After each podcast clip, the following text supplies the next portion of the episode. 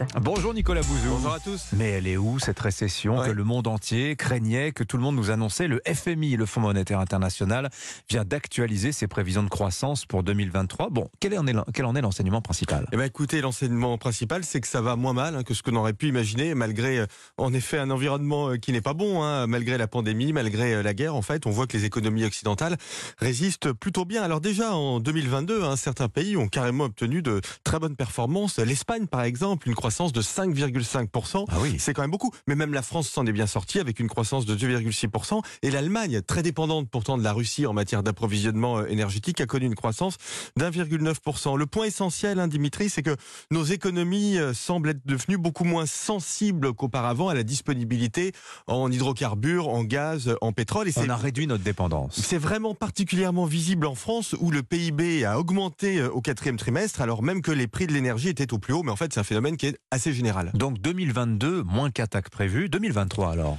Eh bien, ça se présente pas trop trop mal hein, dans les pays développés. Seul le Royaume-Uni euh, connaîtrait une euh, récession, mais la France aurait une croissance de l'ordre de 1,6%. Donc ça ralentit quand même. Hein. ça ralentit, les États-Unis 1,4%. Évidemment, la Chine, qui a levé les restrictions au Covid, connaîtrait une reprise assez forte, comme l'Inde. Mais le message euh, général, c'est que bah, de la même façon que nos économies s'étaient assez bien adaptées au Covid, elles s'adaptent aujourd'hui euh, assez bien euh, à la guerre. Les entreprises ont diversifié leurs approvisionnements en matières premières. Elles continuent d'investir pour se moderniser. Les pouvoirs publics les, soutiennent. Alors ça fait monter la dette publique, mais ça évite un, effondrement. Le défi pour l'Occident en général et pour la France en particulier aujourd'hui, c'est à plus long terme.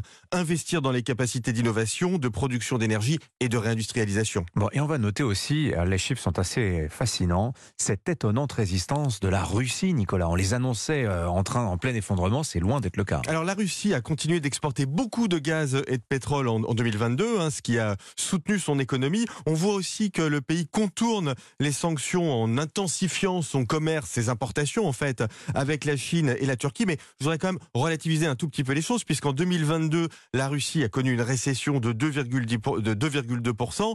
Le FMI attend une croissance de 0,3% cette année.